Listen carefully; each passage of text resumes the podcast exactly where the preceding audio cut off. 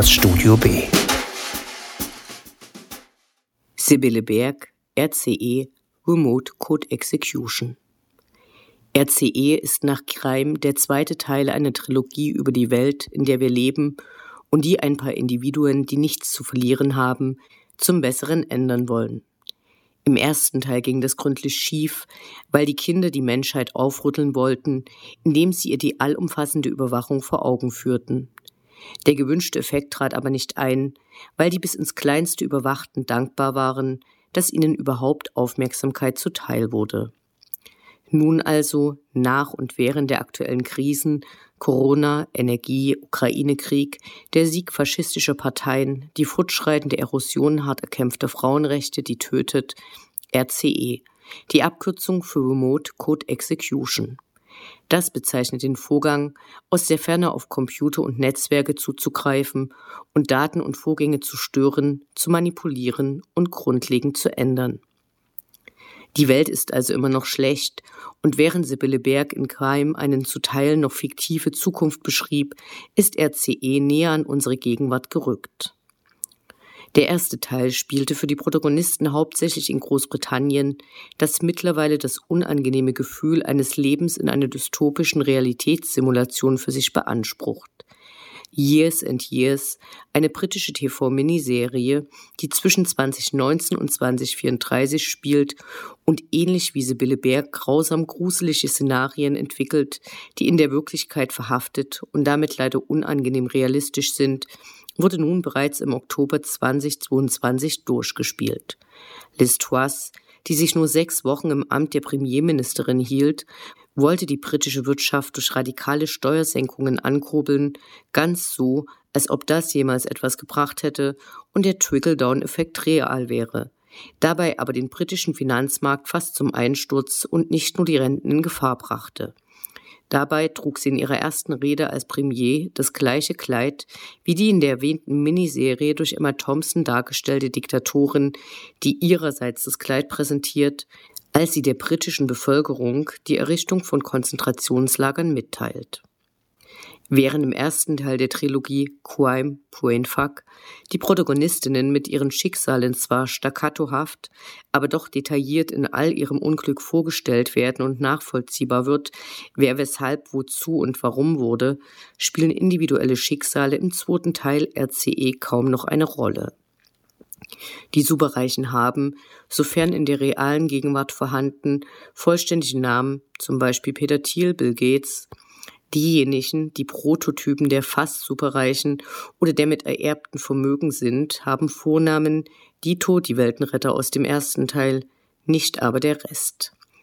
Deren Unglück oder Rolle in der geplanten Revolution werden skizziert, knapp umrissen, aber es bedarf keines Namens, nur der skizzenhaften Beschreibung des Erlebens und Erlebten. Selbst wenn einzelne handelnde Personen Assoziationen mit realen Menschen wecken, sind diese doch so archetypisch, fast grotesk holzschnittsartig. Sibylle Berg selbst beschreibt RCE als, Zitat, verdichteten Blick auf das Schlamassel, in dem wir stecken. Erschreckend sind die Zusammenstellungen einer überwältigenden Häufung von Informationen, deren Prüfung auf Realitätsgehalt leider überwiegend positiv ausfällt. Plus ein paar Fiktionen, die aber das Kraut nicht fett machen. Eine literarische Dystopie ist umso verstörender, je realistischer sie ist, und da hat Sibylle Berg diesmal den Jackpot geknackt waren andere dystopische Werke wie zum Beispiel 1984 von George Orwell oder Die Maske des Roten Todes von Edgar Allan Poe von historischen Ereignissen inspiriert und geprägt, sammelt Sibylle Berg Informationen der Gegenwart, die in ihrer Absurdität und Grausamkeit fiktional sein müssten, es aber nicht sind. Pläne von Politikern, die im Interesse der wenigen Superreichen handeln, werden nicht verbogen, denn es gibt keine mehr, nur Ideen, nur Impulse, denen gefolgt wird, ohne vorherige Reflexion oder Rückfragen an Wissenschaftler oder Journalisten, die umgebracht werden. Siehe Malta. So geht es von einer Krise in die nächste. Es gibt keinen Protest der Bevölkerung, sondern ein aufbegehrungsloses Hinnehmen. Da wurde die Verwertungslogik so verinnerlicht, dass man sich der eigenen Wertlosigkeit für das kaputte System ergibt, nachdem das Teilnehmen am Wettbewerb nicht mal mehr die Schlafmatte im Work and Sleep sichern konnte. Die vorherrschende Gefühle eigentlich aller, Angst und tiefe Resignation. Denn gegen wen sollte man kämpfen, wo sich beschweren, alle, sofern noch nicht innerlich und äußerlich tot, sind am dauerempörten Durchdrehen, aber so mit Überleben beschäftigt, dass nichts passiert. Und nach unten wird getreten, in der unberechtigten Hoffnung, dass es einen damit selbst erst später erwischt. Und die Angst ist berechtigt, wie die zunehmenden Schwierigkeiten, die Unmöglichkeit für viele, ihre Heiz- und Stromkostenrechnung zu bezahlen, gerade beispielhaft vorgeführt wird. Auch in Westeuropa sind früher eher abstrakte Scheußlichkeiten wie Überwachung, Klimawandel und schlicht nicht zu stemmende Kosten nun auch für uns bedrohlich nah und werden damit begreifbar. Leben wir im besten aller Systeme? Natürlich nicht. Wen braucht es? Richtig, die Nerds. Mit einigen von ihnen hat Sibylle Berg im sehr zu empfehlenden Interviewband Nerds retten die Welt gesprochen, parallel zu ihrer Arbeit an RCE mit SystembiologInnen, NeuropsychologInnen, KognitationswissenschaftlerInnen, MeeresökologInnen, Konflikt- und GewaltforscherInnen, kurz mit ExpertInnen, die wissen, wie der desolate Zustand unserer Gesellschaft und unsere Lebensbedingungen nicht komplett den Bach runterrauschen würde.